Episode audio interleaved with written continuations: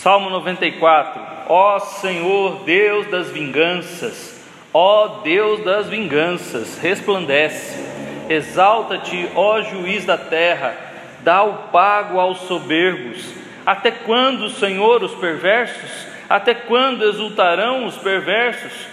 Proferem impiedades e falam coisas duras, vangloriam-se os que praticam iniquidade, esmagam o teu povo, Senhor, e oprimem a tua herança, matam a viúva e o estrangeiro, e aos órfãos assassinam, e dizem: O Senhor não vê, nem disso faz caso o Deus de Jacó.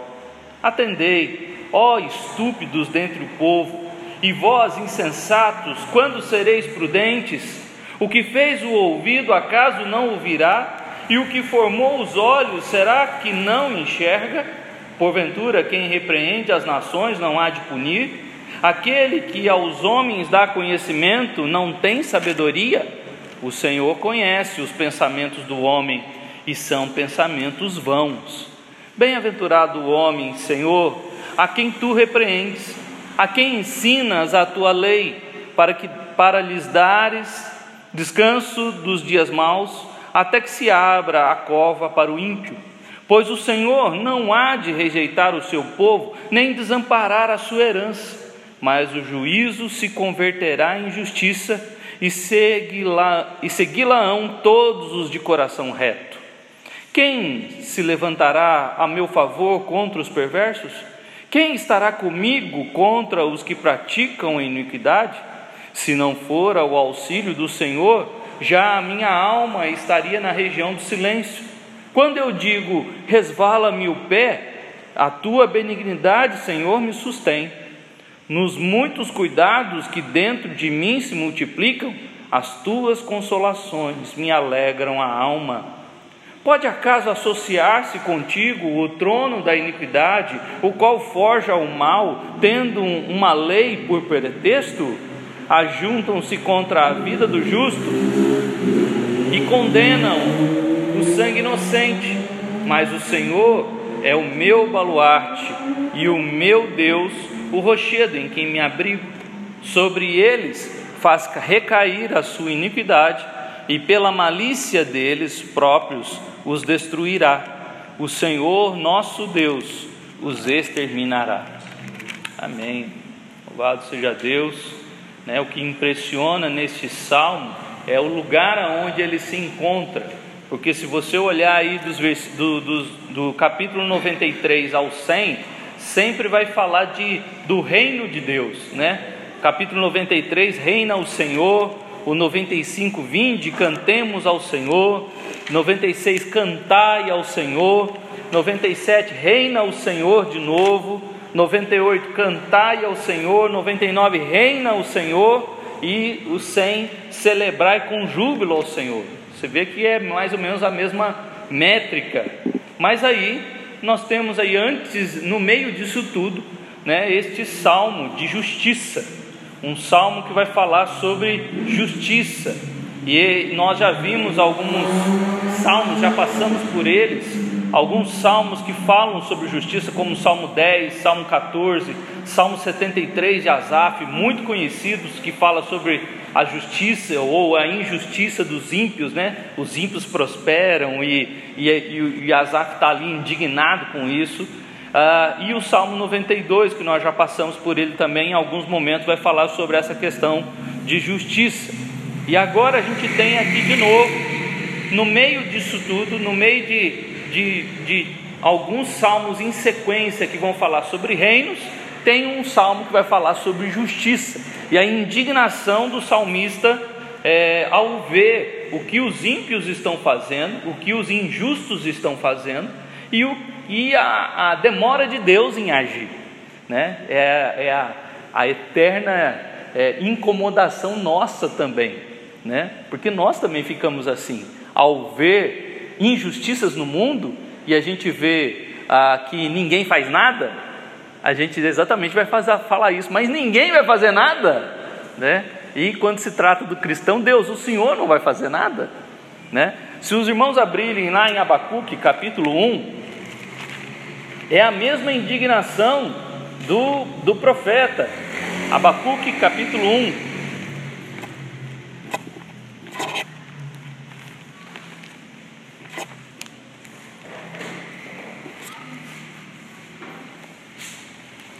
Osé, Joel, Amós, Obadias, Miqueias, Naum, Abacuque.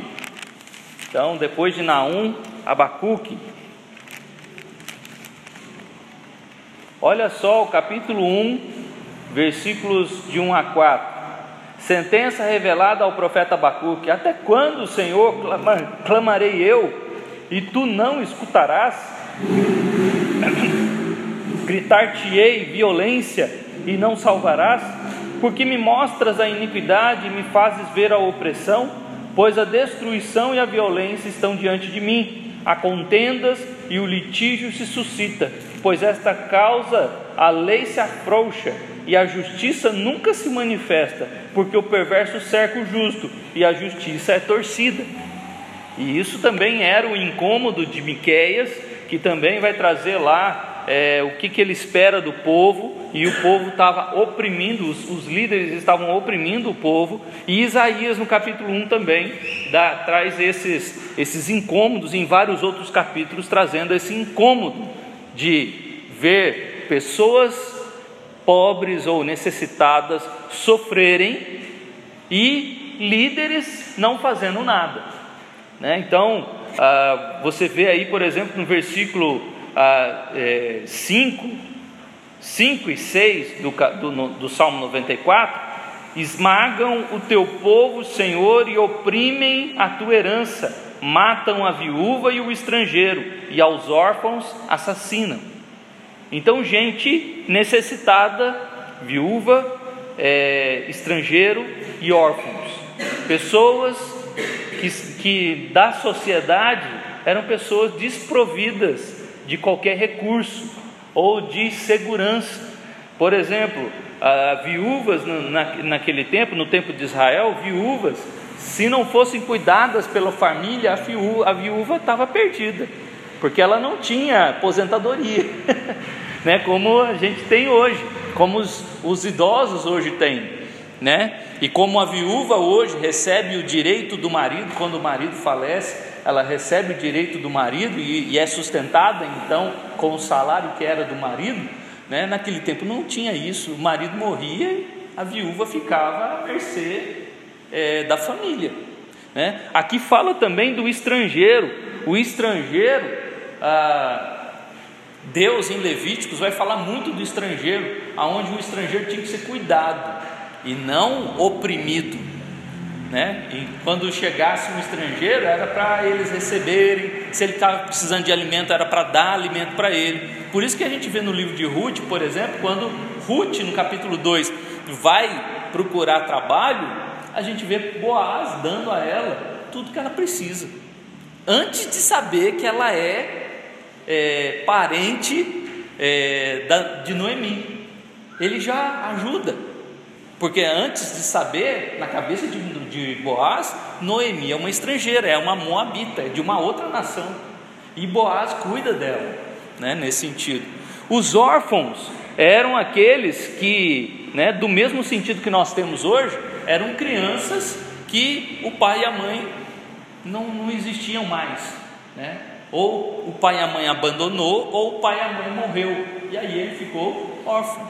Crianças desprovidas de, é, é, de sustento, de condições.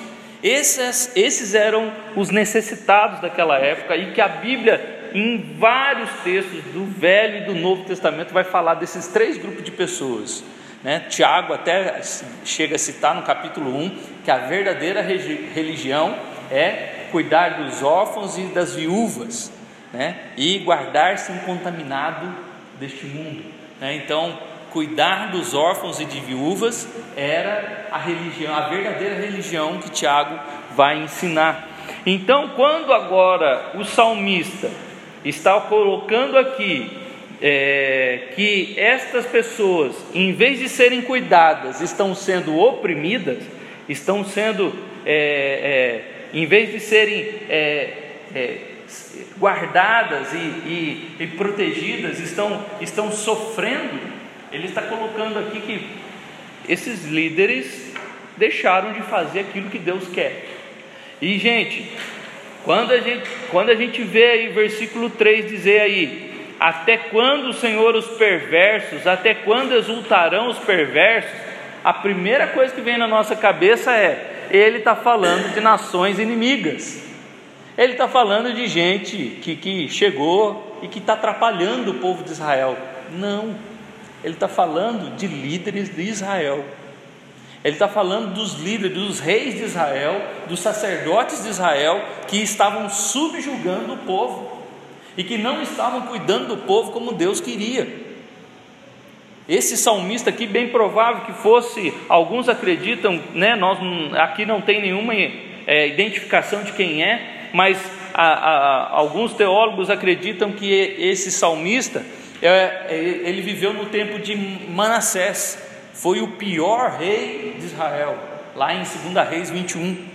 Foi o pior rei de Israel, o rei que matou seu filho, o rei que sacrificou seu filho no altar de um Deus, o rei que fez tanta perversidade em Israel que atrocidades que depois Deus julgou Israel ou condenou Israel, dizendo que por causa dos pecados de Manassés, lá no capítulo 24, vocês então agora vão, vão ser disciplinados por causa disso. Ou seja, ele foi tão ruim que até nas gerações seguintes, Deus ainda estava castigando o povo pelos seus pecados. Uh, talvez porque os sacerdotes ainda continuavam, os, os príncipes ainda continuavam nas práticas desse rei perverso.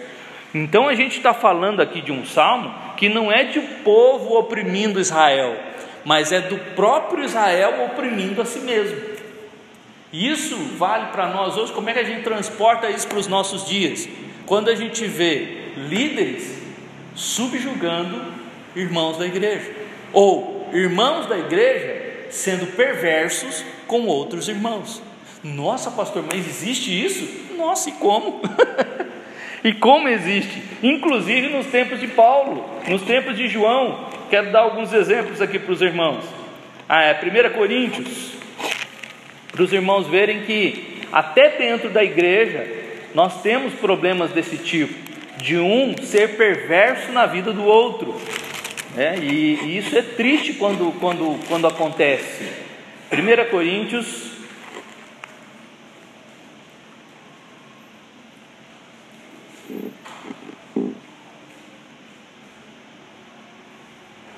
é, capítulo 1,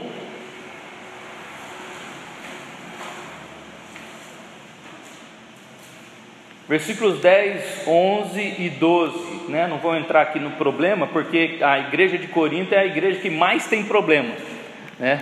É a igreja que mais teve problema, então muitos problemas acontecem ali, cada capítulo vai tratar de um problema, mas ele diz aí: rogo-vos, irmãos, pelo, nosso, pelo nome de nosso Senhor Jesus Cristo, que faleis todos a mesma coisa, e que não haja entre vós divisões, antes sejais inteiramente unidos na mesma disposição mental e no mesmo parecer. Pois a vosso respeito, meus irmãos, fui informado pelos da casa de Chloe que, de que há contendas entre vós. Refiro-me ao fato de cada um de vós dizer: Eu sou de Paulo, eu, e eu de Apolo, e eu de Cefas, e eu de Cristo havia divisões no meio da igreja, quatro grupos no meio da igreja, cada um falando que é de, de um líder diferente, né? E divisões e contendas, né? O versículo 10 fala aí que há divisões, eles não eram unidos na mesma disposição mental, cada um queria fazer uma coisa diferente, e aí então havia contendas entre eles. E aí esses irmãos da casa de Chloe a, a avisar o Paulo: Paulo, está acontecendo isso aqui na igreja. Um irmão espiritual vai dizer: Louvado seja Deus pela família de Chloe, que fez isso. E aí Paulo pôde escrever e orientar e instruir a igreja. Outros que não são tão espirituais assim, mais carnais, vão falar aqui bando de fofoqueiro, porque foram falar com Paulo. Depende da disposição de cada mente, né? Então, ah, por que, que esses irmãos da casa de Chloe tiver, tinham que falar alguma coisa para Paulo? Ô, oh, dedo duro, tinha que falar nada. Né? Então, uh, por causa do que Paulo foi informado, então Paulo escreve a carta aos Coríntios e vários outros problemas que a gente vai ver ao longo de toda a carta.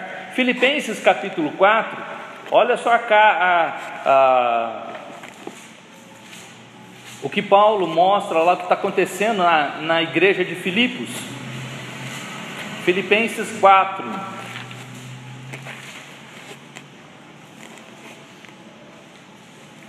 Versículo 2 e 3. Rogo a Evódia e rogo a Sintique que pense concordemente no Senhor.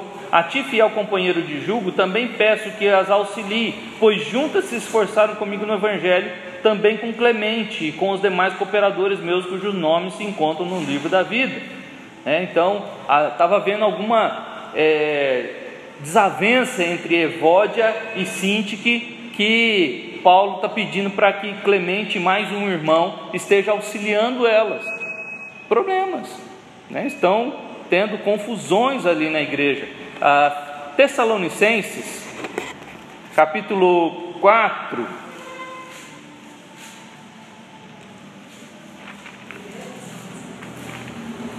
É... Segunda Tessalonicenses capítulo 3. Segunda Tessalonicenses 3. Versículo 6. Não vos ordenamos, irmãos, em nome do Senhor Jesus Cristo, que vos aparteis de todo irmão que ande desordenadamente e não segundo a tradição que de nós recebeste, pois vós mesmos estáis cientes do modo que vos convém imitar-nos, visto que nunca nos portamos desordenadamente entre vós. Né? E aí ele vai é, continuar dizendo os motivos tal. Ah, versículo 11: Pois de fato estamos informados de que entre vós há pessoas que andam desordenadamente, não trabalhando, antes se intrometem na vida alheia a elas, porém, determinamos e exortamos no Senhor Jesus Cristo que, trabalhando tranquilamente, comam o seu próprio pão. E vós, irmãos, não vos canseis de fazer o bem. Caso alguém não preste obediência à nossa palavra dada por essa epístola, notai-o. Nem vos associeis com ele, para que fique envergonhado. Todavia, não considereis por inimigo, mas adverti-o como irmão. É, então, a gente vê que a, a, as igrejas tinham alguns problemas internos e que é, no, no, Salmo 94 nós vamos nos deparar com isso. O último aqui, primeira, é, terceira João, terceira carta de João. Não só Paulo, mas João também teve problemas com, com questões internas. Terceira carta de João, e João escreve para o irmão Gaio, né? mas tem mais dois irmãos aqui, e um deles é um irmão que causa problemas dentro da, da igreja. Terceira João, a carta, terceira carta de João, antes de Judas e Apocalipse. Versículo 9: Escrevi alguma coisa à igreja, mas Diótrefes, que gosta de exercer a primazia entre eles, não nos dá acolhida. Por isso, se eu for aí, far-lhe-ei lembradas as obras que ele pratica, proferindo contra nós palavras maliciosas.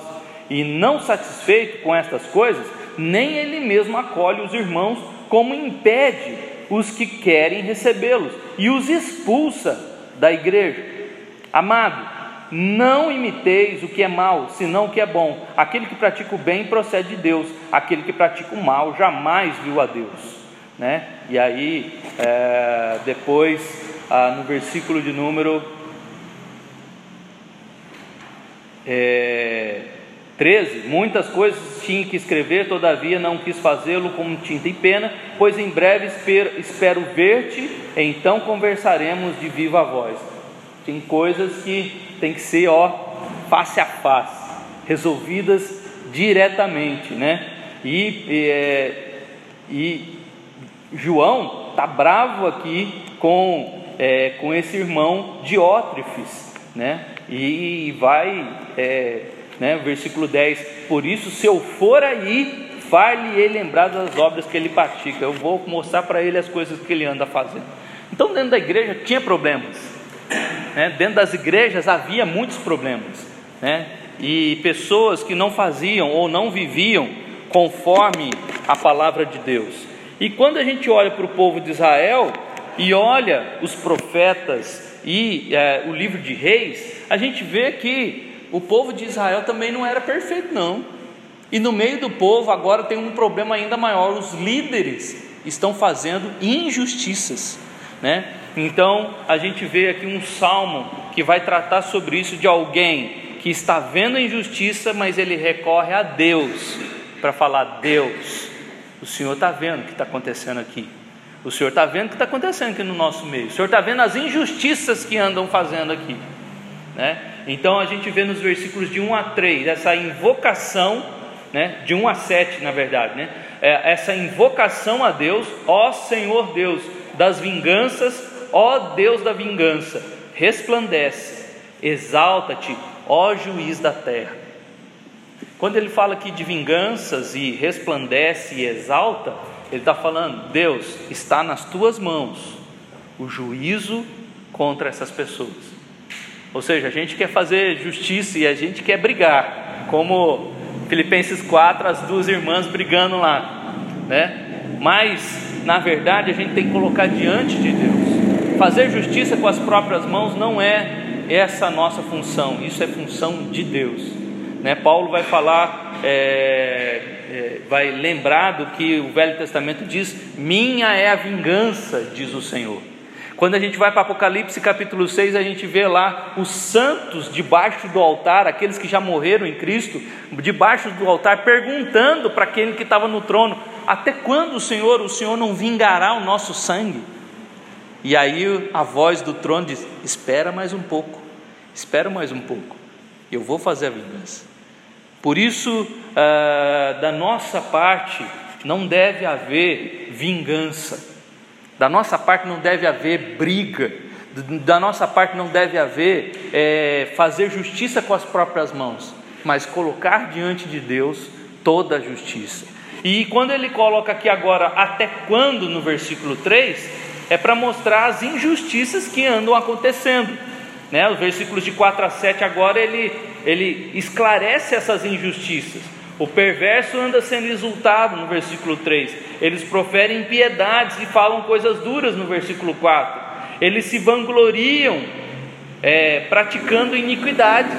Eles fazem pecados e ainda, olha que coisa bonita, ninguém faz nada, né? Faz, comete o pecado, está lá, beleza, está tudo certo.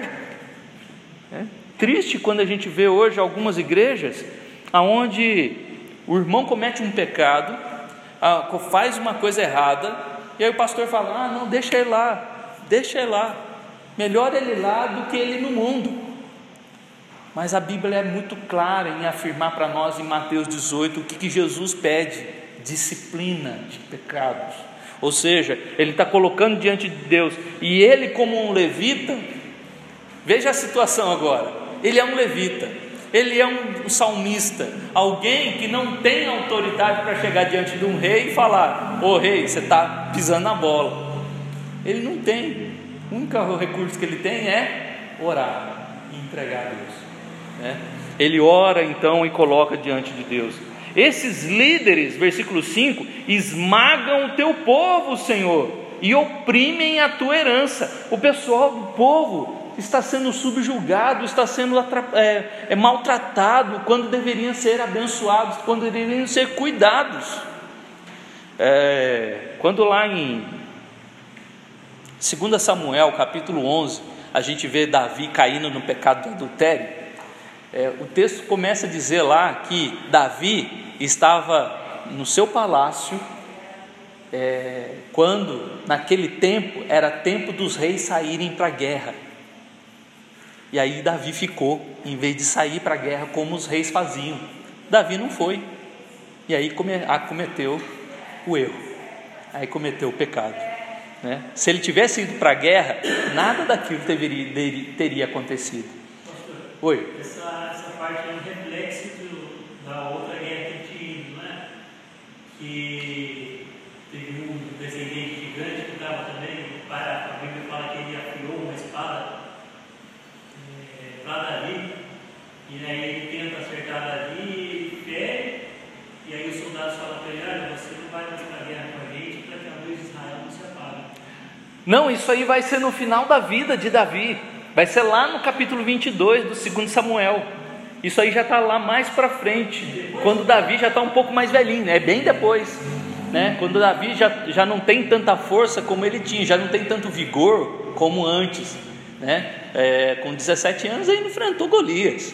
Mas agora tem cinco gigantes ali nesse, nesse texto, tem cinco gigantes e ele quase morre. E aí os homens de Davi, os mais valentes de Davi agora, estão preparados para enfrentar gigantes. Né? E ali eles vencem os gigantes, ah, que alguns dizem que eram os irmãos de, de Golias, ah, mas é, não se sabe se eram. É, mas tem um deles lá que também chama Golias. Né? Só que Golias já tinha sido morto lá em 1 Samuel 17, e agora aparece um outro Golias ali em 2 Samuel 22.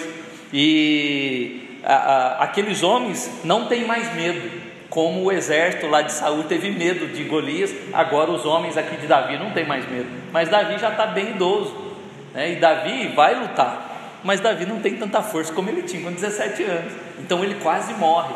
Mas os homens dele protegem, ele não deixa que nenhum mal aconteça. E aí aparece esse texto aí, para que não se apague a luz de Israel, né? porque Davi era considerado a referência do povo, né? quanto a quanto a ser um rei. Ele era um ótimo rei. Ele era um bom rei. Ele pode, ele pode ter sido um péssimo homem, um péssimo pai, mas como rei era um grande cara. Né? Deus o chamou para ser rei e ele fez é, conforme Deus falou. Por isso que ele é segundo o coração de Deus. Né? Teve um homem cheio de pecados, mas fez as coisas certas é, quanto ao seu reinado. Pisou na bola em algumas vezes, mas é, no modo geral, Davi sempre foi melhor do que os outros reis de Israel. Né? Agora, quando a gente compara com Manassés, por exemplo, né, não tem nem nem o que dizer. Manassés foi o mais desgraçado dos reis, né? o mais perverso de todos eles. Tanto é que essa palavra aí no versículo 3 para perversos aí, bem provável que pode ser ele, né, que está aqui. Né? Então, muito triste quando ele governou Israel. E aí, então, esses líderes estão esmagando o povo, estão oprimindo a herança, e aí, como eu já disse, matando viúvas, ah, estrangeiros e assassinando os órfãos. Olha que triste, que situação. É, pastor, como é que a gente traz isso para os nossos dias? Seria como os líderes de hoje, líderes de algumas igrejas, que dão preferência para quem tem. E quando chega o mais humilde na igreja, senta lá no último banco, por favor. Não atrapalha não. Mas aqui nos primeiros bancos é o povo que dá, sabe aqueles dízimos gordos, né? Aí o pastor vai lá, trata com carinho, trata com. Mas aí os mais humildes, né? É, são desprezados dentro da igreja, né? Não matam, mas por dentro a pessoa fica morta, porque ninguém cuida dela. Pastor está sempre tomando cafezinho na casa daquele irmão que tem três, quatro carros na garagem, quatro carros na garagem, mas quando é o irmão mais humildezinho, que às vezes né, você vai na casa dele lá, o, né, o café é bem ralinho, pra, porque não tem pó, nem dinheiro para comprar o pó, né, aí o pastor nem aparece, passa o ano inteiro, o pastor nem aparece. É esse tipo de, de situação que está acontecendo aqui. Né? As viúvas, os estrangeiros, os órfãos não são assassinados, mas são esquecidos, são deixados para lá. Né? E os sete, e dizem: O Senhor não vê, nem disso faz caso, Deus de Jacó. Veja que, como a gente sabe que o, o Salmo 94 está falando exatamente do povo, porque esses homens que estão fazendo todas essas atrocidades, essas coisas horríveis, é gente que também sabe de Deus, que teve conhecimento de Deus, que aprendeu a palavra. Ele fala o quê? Olha o pensamento deles: o Senhor não vê, Jeová não vê, nem disso faz caso o Deus de Jacó. Ele não está ligando para isso, não. Esses tipos de líderes, eles acham que Deus não está nem aí para esse tipo de situação e que eles não estão vendo, que Deus não está vendo. E aí então a, a primeira, a primeira é, é, posição nossa, né, que o Salmo vai nos ensinar dos versículos de 1 a 7 é diante de injustiças, a gente tem que declarar diante de Deus, a gente vai orar para Deus. Deus, olha o que está acontecendo. Olha o que está acontecendo. É injusto isso. As injustiças que nós observamos com os nossos olhos, nós temos que colocar diante de Deus. Né? A segunda coisa agora, dos versículos de 8 a, a 11, que ele vai ensinar, é que diante de Deus, não só colocamos as nossas orações, mas nós também vamos apontar o dedo para aqueles que estão errados, para aqueles que são injustos. É a parte mais difícil, confrontação. Confrontar as pessoas erradas é a parte mais difícil, mas tem que ser feita. Olha aí, versículo 8: Atendei, ó estúpido, dentro, dentre o povo, e vós insensatos, quando sereis prudentes? Né? Se você chamar uma pessoa de estúpida hoje, pode ser que vai rolar para o chão aí, vai brigar. Né? Mas a ideia aqui de estúpido é: você é louco fazendo isso. Você acha que Deus não está vendo? Você acha? A ideia aqui do salmista agora, ele não está se, se colocando diante de Deus, mas se colocando diante daquele que está fazendo mal. Atendei isso, estúpido e insensato. Quando você vai ser imprudente? Quando você vai ser prudente? Quando você vai largar essa vida errada que você anda fazendo? O que fez o ouvido, acaso não ouvirá? Deus que fez o nosso ouvido, você acha que Deus não vai ouvir tudo que você anda falando? Deus que fez os olhos, você acha que Deus não vai enxergar? Versículo 9 ainda, né? Deus que repreende as nações, você acha que Deus não vai punir você? Você acha que vai continuar tudo escondido? Lembra do Salmo 139? Nós vamos chegar nele ainda que Davi vai falar, né? É, como me ausentarei da tua face? Como fugirei do Senhor? Se subo aos céus, lá estás. Se faço a minha cama no mais profundo abismo, lá estás também. Quem que pode esconder de Deus? Ninguém. E gente que, que faz essas atrocidades, que é injusta, que comete pecados perversos, ela acha que Deus não está vendo. Mas uma hora vem à tona. Uma hora, né, Deus revela e Deus faz justiça. Porventura, quem repreende as nações, versículo 10, não há de punir? Aquele que os, aos homens dá conhecimento não tem sabedoria? Você acha que Deus não sabe? Se Deus te deu sabedoria e capacidade, você acha que Deus não tem mais sabedoria que você para entender o que anda passando no seu coração? E o versículo 11: O Senhor conhece o pensamento dos homens, que são pensamentos vãos. Deus conhece. É?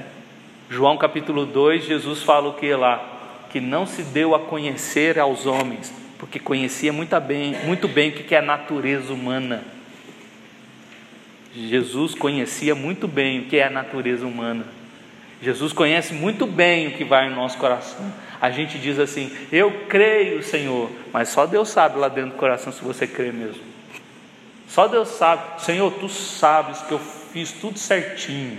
Uhum. Ele sabe mesmo. Né?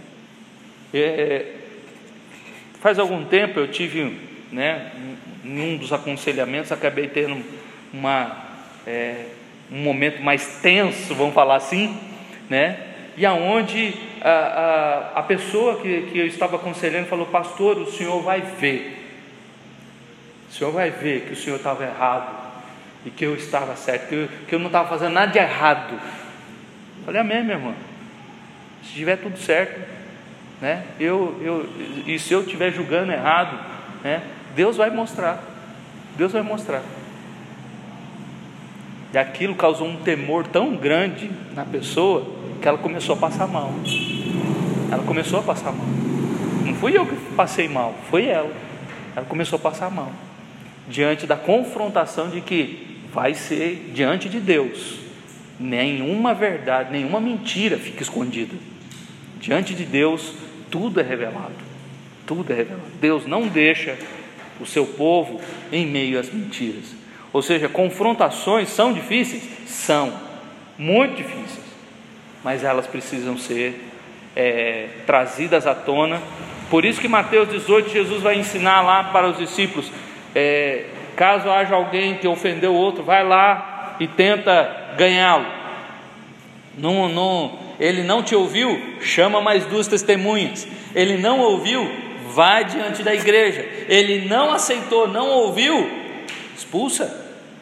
Expulsa como e considera como publicano. É terrível fazer um negócio desse, mas a pessoa está dura, está duro, o coração ficou duro, ela não aceita disciplina. Não aceita disciplina, mas a repreensão e a correção tem que, tem que, tem que haver, e a gente tem que confrontar pessoas injustas e pessoas que estão em pecado. E, e Manassés, se a gente lembrar do texto lá de Manassés, no capítulo 20, 21, Manassés foi confrontado por Deus e foi levado para a prisão. Ah, levaram ele com, com ganchos, né? o texto não diz isso, mas é, é, normalmente os reis da Síria e os reis da Babilônia, eles, eles colocavam é, ganchos no nariz do, do, do, do, do derrotado e levava ele como se fosse um boi. Né? E Manassés ficou lá na prisão, e lá dentro da prisão, lá dentro da masmorra, ele orou a Deus e Deus ouviu. Deus ouviu sua oração. Os últimos anos da sua vida, ele voltou para Israel, mas voltou como um derrotado. Mas passou, foi o rei que mais reinou em Israel, 50 anos. Né? Mais, é, 55 anos ele, ele teve, dos 55 ele começou a reinar com 12 né? Então, ele reinou por mais tempo. Foi o que mais tempo reinou em Israel. Mas cada perversidade que ele fez, e Deus o julgou por isso. Né? E Deus o julgou. Então, não há pensamentos que Deus não possa perceber, não há pensamentos que Deus não possa ver. Tudo que passa na nossa mente, no nosso coração, Deus vê, Deus ouve. Deus que fez a nossa vida, Ele entende, Ele sabe.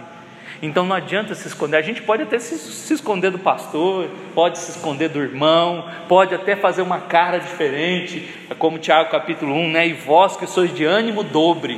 O que, que é o ânimo dobre? É aquele, aquele irmão mascarado. Né? Dentro da igreja mostra aquela figura de um crentão. Quando está lá fora ou está em casa, mostra a perversidade do coração. Né? Então, triste, porque tipos de pessoas assim é, são trazem tristeza ao coração. O salmista aqui não está satisfeito e de fazer isso. Ele está muito triste. E aí a terceira parte agora é diante dessa confrontação, quem vai agora acalmar meu coração diante disso? Só Deus. Versículos de 12 a 19. Versículos de 12 a 19, só o Senhor pode consolar, e só a palavra pode consolar numa hora dessa. Né? Bem-aventurado, feliz o homem, Senhor, a quem tu repreendes, a quem ensinas a tua lei. Né? Se a pessoa que foi repreendida aceitar, louvado seja Deus. Essa pessoa vai ser bem-aventurada. Essa pessoa que recebeu a repreensão vai ser maravilhosamente feliz, vai ser restaurada. E louvado seja Deus se isso acontece. O problema é que, historicamente, dentro de situações como esta, o que a gente vê é o contrário. É gente que, quando chama para a disciplina, não quer nem passar pela disciplina. A igreja presbiteriana ela tem um código de disciplina, um manual, de, um manual presbiteriano tem um código de disciplina. E nesse código de disciplina a gente passa, é, faz alguns irmãos passarem pela disciplina para restaurar o irmão não para perder. O problema é que quando chega lá na disciplina, nenhum irmão nem quer ir. O irmão não quer nem ir. É isso que é o mais triste. A gente quer trabalhar para restaurar, para levantar, e não para ver ele fora da igreja. Diga.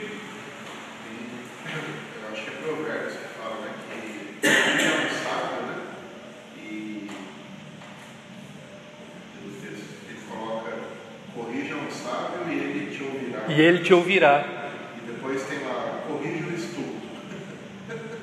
e aí eu não sei se é ganhará um livro, tem alguma coisa nesse sentido. É? Então a pessoa em erro, assim, se ela, se ela tem sabedoria, né? Mínima sabedoria, e às vezes não é nem cristandade, é só senso. Né? Isso. Mínimo senso. Estou errado. Estou sem vergonha, no mínimo. No mínimo sem vergonha puxa, fiz errado, me perdoa, estou errado mesmo. Mas dependendo, se é um estúpido, né? Assim, como diz o texto, é um estúpido, você ou corrige ou você ganha um Ele pensa que o errado é quem está agindo com essa. Exatamente. Isso é um estúpido. do É. E hoje está uma inversão que quando você vai corrigir a pessoa e falar que ela errou, quem você é para me julgar? Sendo que a Bíblia é clara em afirmar que nós precisamos corrigir o erro um dos outros. né? Vamos chegar nesse texto lá em Gálatas capítulo 6, e vós que sois espirituais, corrigir, né? com espírito de brandura, né? não apontando o dedo, não falando alto, não com bra... esbravejando, mas chegar no irmão, você fez um erro, você está fora da Bíblia. E aquele irmão, ele, o que a Bíblia espera? Que aquele que ouviu, poxa, é verdade, a Bíblia está falando isso e eu fiz errado, me perdoa. Quando acontece isso é maravilhoso, mas e quando acontece, você não tem que julgar eu não, quem me julga é Deus. Ah, tá. Uhum. Tem um outro texto que fala que também não, que não se permita tal coisa da igreja, para que não se fermente no meio dos irmãos. Então, porque se a gente percebe o erro e não o cura, isso é assim, é mau testemunho coletivo para quem não observa. É? É, um irmão que observa isso é fraco na fé, vai querer cair no mesmo erro, porque percebe que não está dando problema nenhum para ele. Se não deu problema para ele, eu posso fazer também que tá tudo certo. A pessoa, para ser chamada de cristão, ela precisa de alguma forma se adequar ao pedido. Assim. Então, eu sou um bombeiro. Não adianta você querer chegar lá, o incêndio está aqui, você corre para o outro lado. Você tem que correr atrás do incêndio, você é um bombeiro. Você é um cristão, tem que viver a vida santa. Não, eu quero fazer o que eu quero. Então você não é cristão. é Exatamente. quer. Mas o que você quer não é nada perto de um cristão. E as Exatamente. pessoas não têm essa. é eu acho assim, em última instância, né? É, o espírito não revela. A pessoa, ela permanece assim, é, é opaco, ela não sabe a diferença. É. É opaco para ela, ela vê aquilo. É tudo normal, viver dessa maneira é normal. É normal. Normal. né? E aí quando a gente se depara às vezes com, com pessoas ou, ou, por exemplo adolescentes ou jovens que é, jovens que ainda não estão casados mas fazem sexo com o namorado, adolescentes que acabam ficando grávidas e aí eu sou eu sou da igreja tal, E estou exercendo. Ela não, não sente nem vergonha de falar que é da igreja. E aí quem que fica com vergonha, A igreja. Eu estava lendo, né?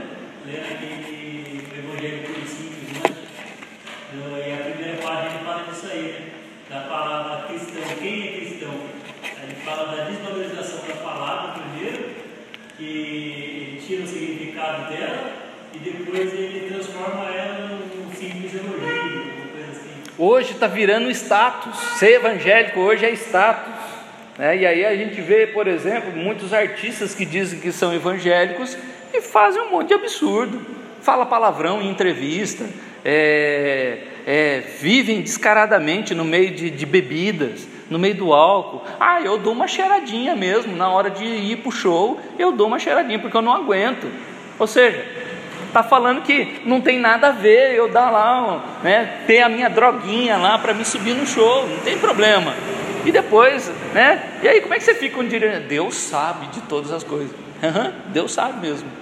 O Senhor conhece os pensamentos do homem. Né? Então, quando o homem é repreendido e aprende, ele é um bem-aventurado. Mas e quando não aprende? Aí ele vai sofrer, né?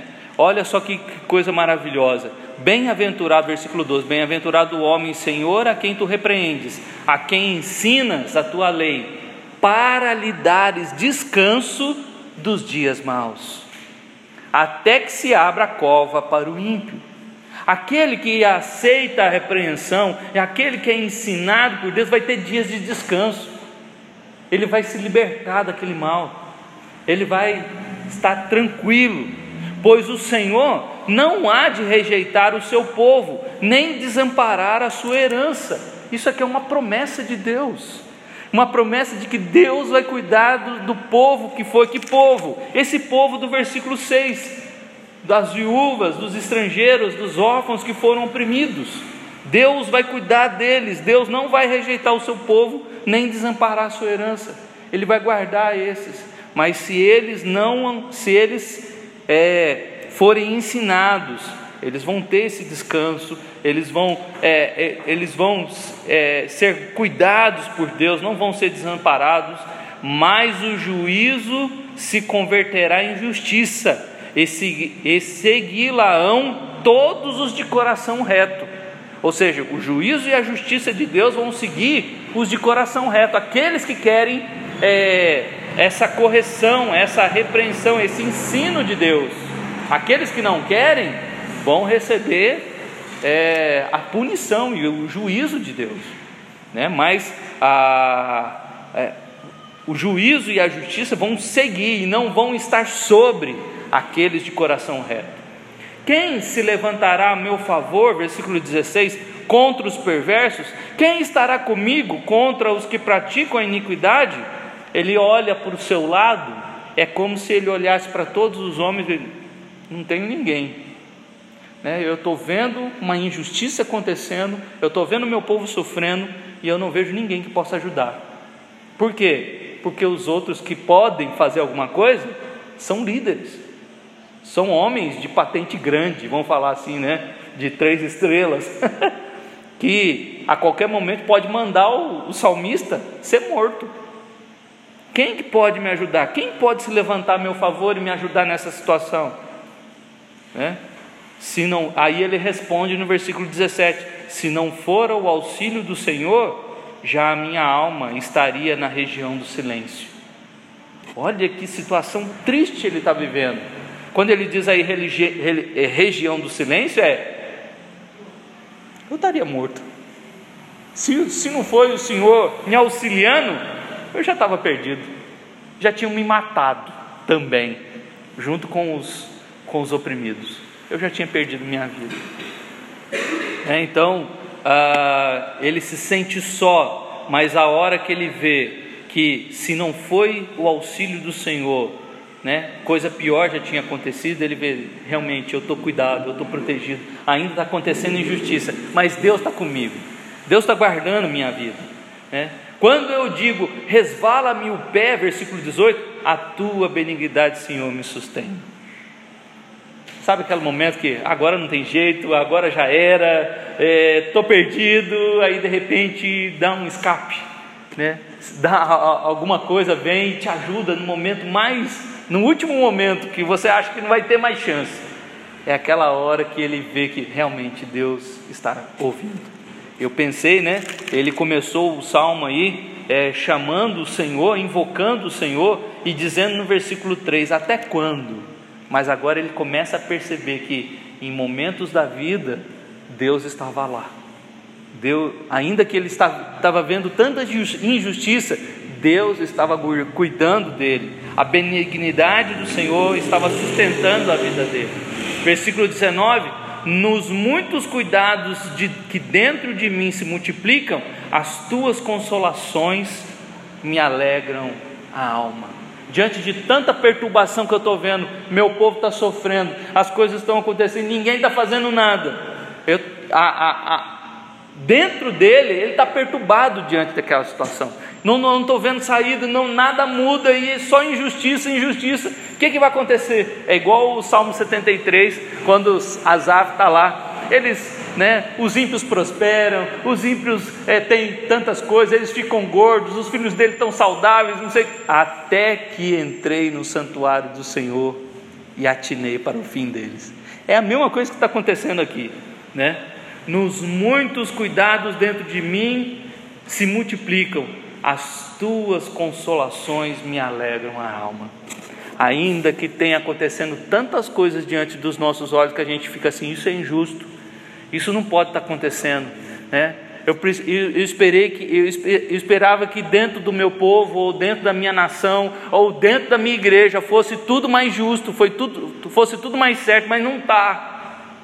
Ou seja, a alma dele está angustiada, dentro dele está tá, tá acontecendo essa é, esse muitos cuidados aqui que João Calvino vai falar, as muitas, os muitos pensamentos e perturbações dentro da minha alma, né? E aí ele encontra em Deus o consolo para sua alma. O que os olhos estão tá vendo me perturba, mas aí eu fecho os olhos e Deus acalma dentro de mim tudo que eu estou vendo de fora e está me perturbando. É? Ou, ou, seja, como que a gente encontra é, descanso e refrigério em momentos de, de perturbação? Só em Deus. Só em Deus. E na palavra, né? Porque ele fala aí no versículo 12: a quem ensinas a tua lei. Ou seja, na palavra nós vamos encontrar também consolo para momentos assim angustiantes.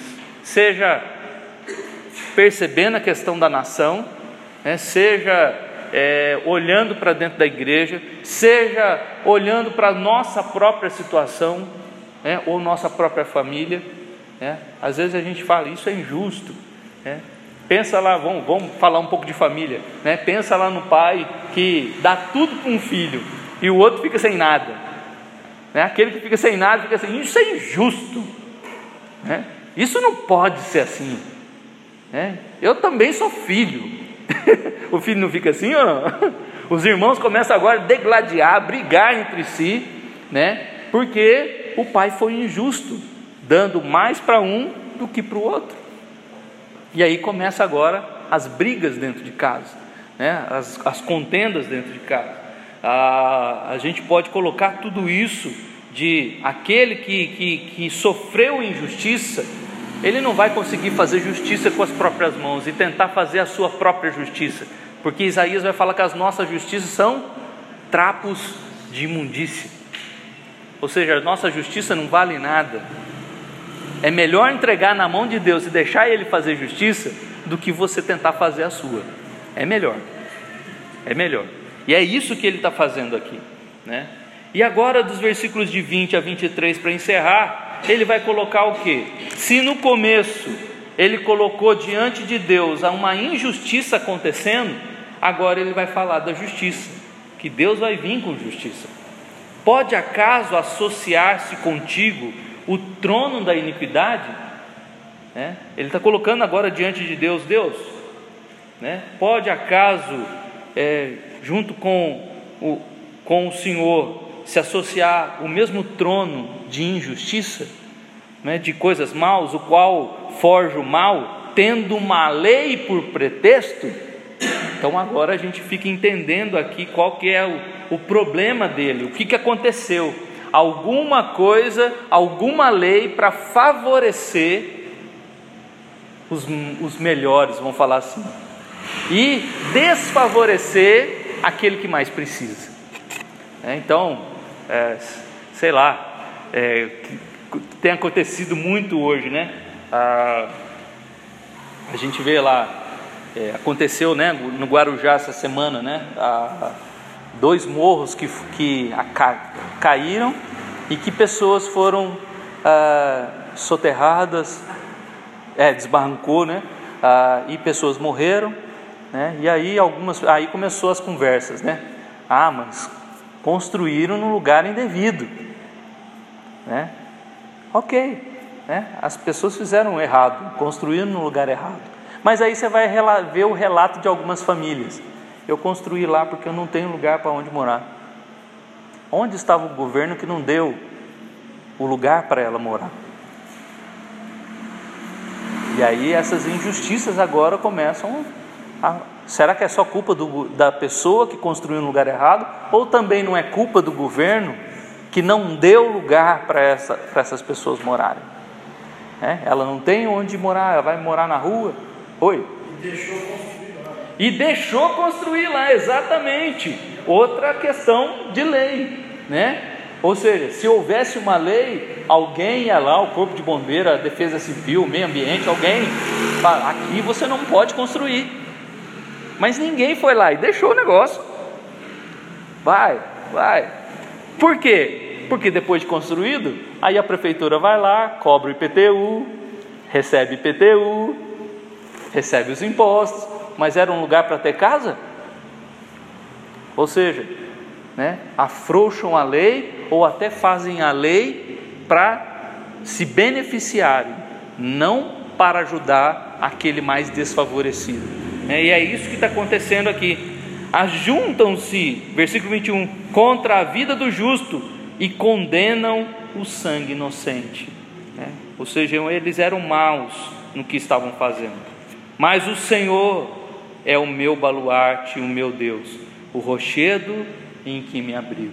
Ainda que o homem se levante contra o inocente, ainda que o homem faça coisas maus, mas ainda que o homem faça coisas perversas, ainda que pareça que Deus não está vendo, Deus está vendo. E Deus vai fazer alguma coisa. Deus sempre faz alguma coisa. Versículo 23: Sobre eles faz recair as suas iniquidades. O que eles fizeram, eles vão pagar e pela malícia deles próprios os destruirá.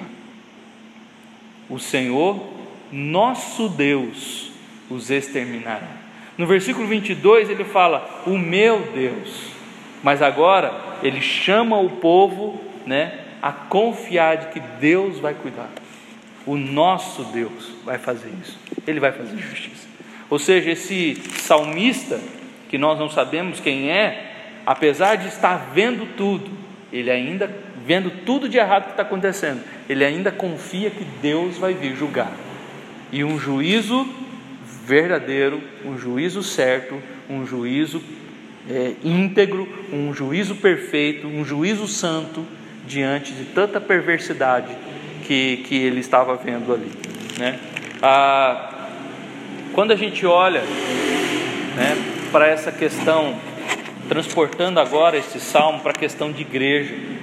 É, quando a gente faz, a gente faz trabalhos, né, auxiliando os mais desfavorecidos, né, aqueles que não têm trabalho, a gente às vezes se ajunta né, e recolhe uma oferta para ajudar um irmão que está tá quase sendo despejado, ou quando a gente junta é, alimentos para compor uma cesta básica e levar para aquele irmão que não tem como comprar, quando a gente está fazendo isso, a gente está fazendo justiça e a gente está cumprindo o que Deus espera que a gente faça como igreja.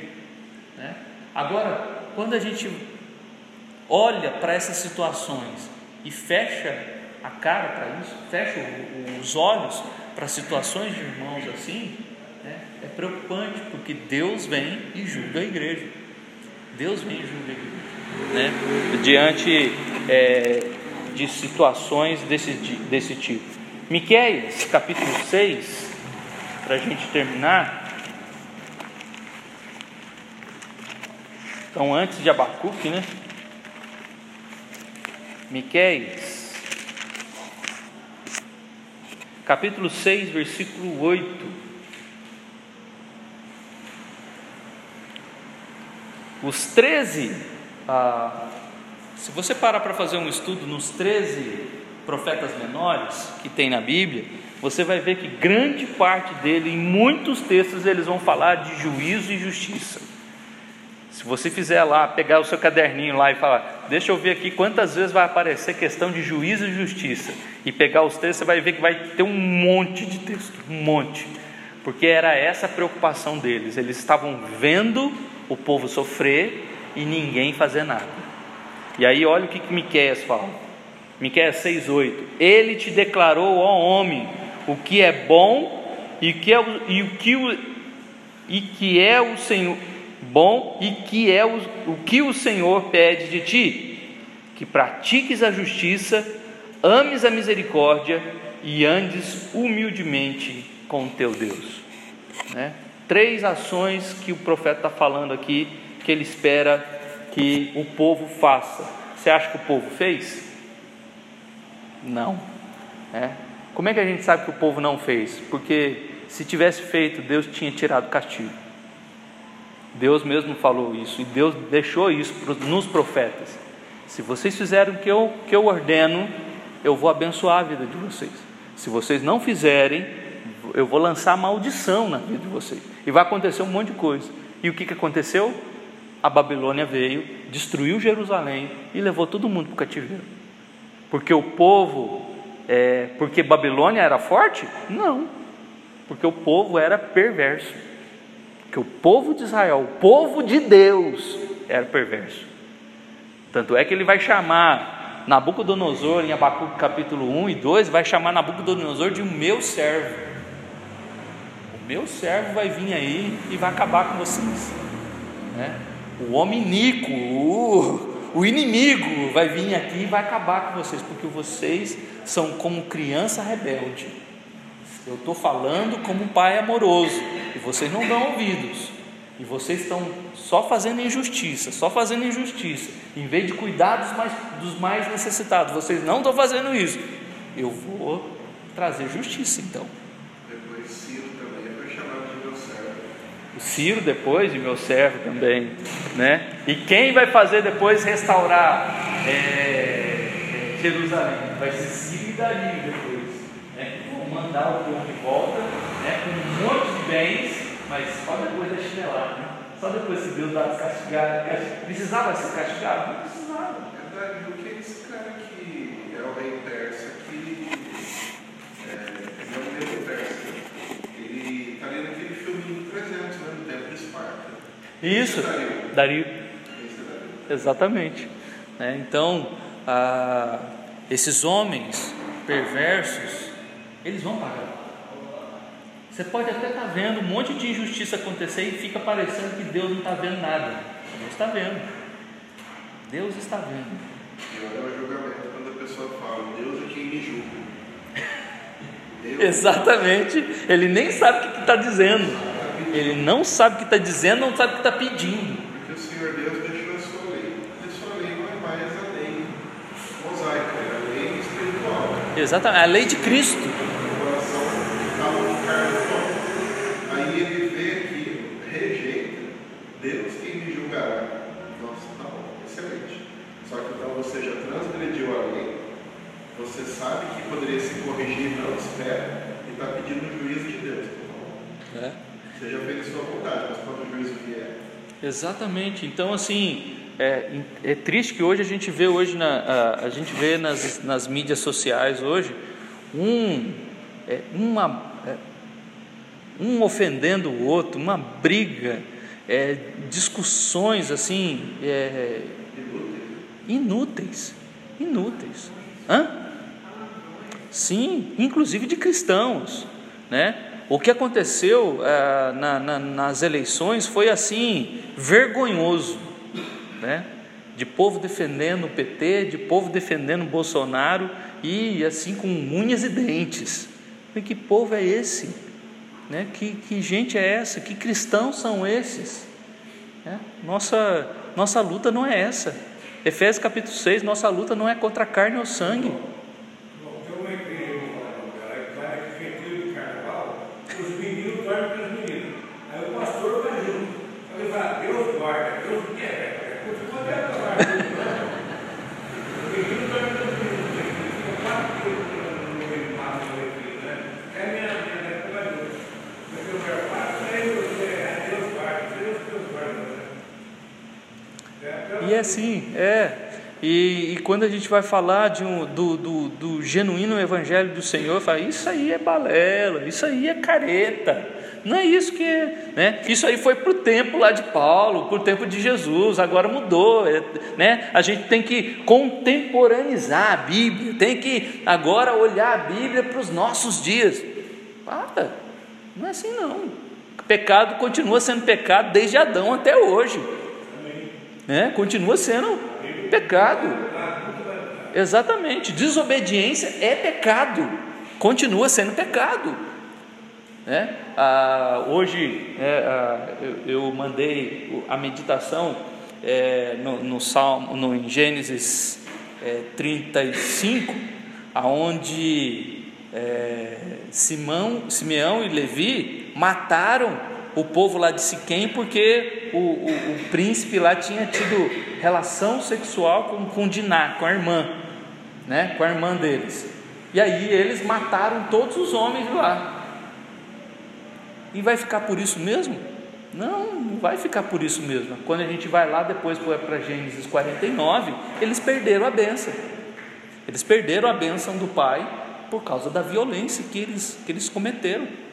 Rubens, porque se deitou com uma das mulheres do pai, com uma das mulheres de Jacó, perdeu a benção também. O primogênito perdeu a benção. Então, assim, é, tudo que nós fazemos, Deus perdoa? Perdoa. Mas a sua justiça não nos livra das consequências. Às vezes as pessoas olham a questão do perdão de Deus como se fosse a anulação da, da sentença, né? Hã? Da consequência. Da consequência. Não, perdão é eu te perdoo, né? Está perdoado. A nossa convivência continua a mesma. Agora, a consequência do que nós fizemos vai pagar, porque Deus continua sendo justo. A sua justiça não anula o seu amor e nem a sua misericórdia. Pela misericórdia ele nos perdoa, mas pela sua justiça nós pagamos pelos nossos pecados. De Deus não se zomba. Gálatas 6. Aquilo que a gente colher, aquilo que a gente plantar, a gente vai colher. Exatamente. É uma lei universal que não foi apagada por causa da cruz. O pessoal pensa assim: ah, a cruz de Cristo levou todos os meus pecados, louvado seja Deus. Amém. Isso quer dizer o quê? Que seus pecados estão perdoados e que o seu céu e o céu está garantido. A sua salvação está garantida. E agora é as coisas aqui na terra. E o que você fez? Você vai pagar. Então, se matou alguém, né? Fui conversar com uma pessoa, falei, pastor, eu queria matar aquela pessoa. Estava né? pronto para contratar alguém para matar alguém. É, passa essas coisas na cabeça da gente. Passa. Passa. Graças a Deus você não fez. Mas passou pela cabeça. Desejo de matar alguém. É pecado? É. O que, nós acabamos de ver? O Senhor conhece os pensamentos. E diante do pecado, o que eu tenho que fazer agora? João capítulo 1, versículo 9: Se confessar os pecados, Ele é fiel e justo para nos perdoar os pecados e nos purificar de toda injustiça. Ele vai tirar esses pensamentos, esse mal dentro de mim e me purificar para não ter mais esses pensamentos. Agora, graças a Deus que ficou só num, num campo do pensamento, né? Agora, e quando eu não confesso e que esse pensamento agora vai sendo alimentado no coração, do coração o que, que Jesus falou em João em Mateus 15, né? O que contamina o homem não, quer, não é o que entra, não é o alimento que entra, não, é o que sai. Que aí é ódio, ira, homicídios, né? e tudo mais que, que sai do coração humano. Por isso que a gente tem que. Por isso que a Provérbios 4, né? É, guarde no coração a tua palavra para não pecar contra ti. Quanto mais da palavra, menos desses males que vão trazer só o que? Né? Ter, coisas terríveis para a nossa vida e que depois Deus vai ter que disciplinar.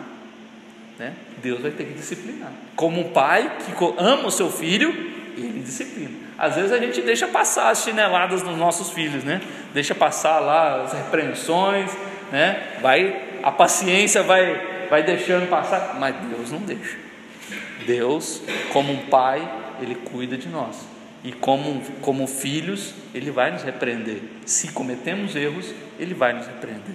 Então, que Deus nos livre, né? que Deus nos ajude, o Espírito Santo nos ajude para não cairmos nessas, nessas tentações de darmos vazão ao pecado né? e sermos perversos ao ponto de não olharmos para a vida do outro e acabarmos sendo injustos com o outro. É, mas, diante de injustiças e diante de pecados, a parte mais difícil, confrontar isso vai ter que acontecer. Uma hora vai ter que acontecer. Se a gente ama o irmão, a gente vai ter que ajudar ele, né? E dentro dessa é, dessa confrontação, bem-aventurado se ele ouvir, se repreendendo, ele ouvir e ser ensinado. Amém. Louvado seja Deus. Mas se ele continuar no erro, final, capítulo, o versículo 23 lá, Deus vai julgá-lo. Deus vai julgar. Então, irmãos, ainda que a gente veja, esteja até como salmista, né? olhando situações e vendo, parece que Deus não está fazendo nada.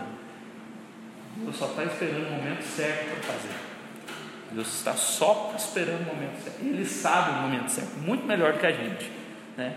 Então, assim, continue confiando no Senhor e colocando diante dele. Né? Eu sei que, né, às vezes, é, no meio da nossa caminhada, é, aparecem situações injustas diante da nossa vida. né?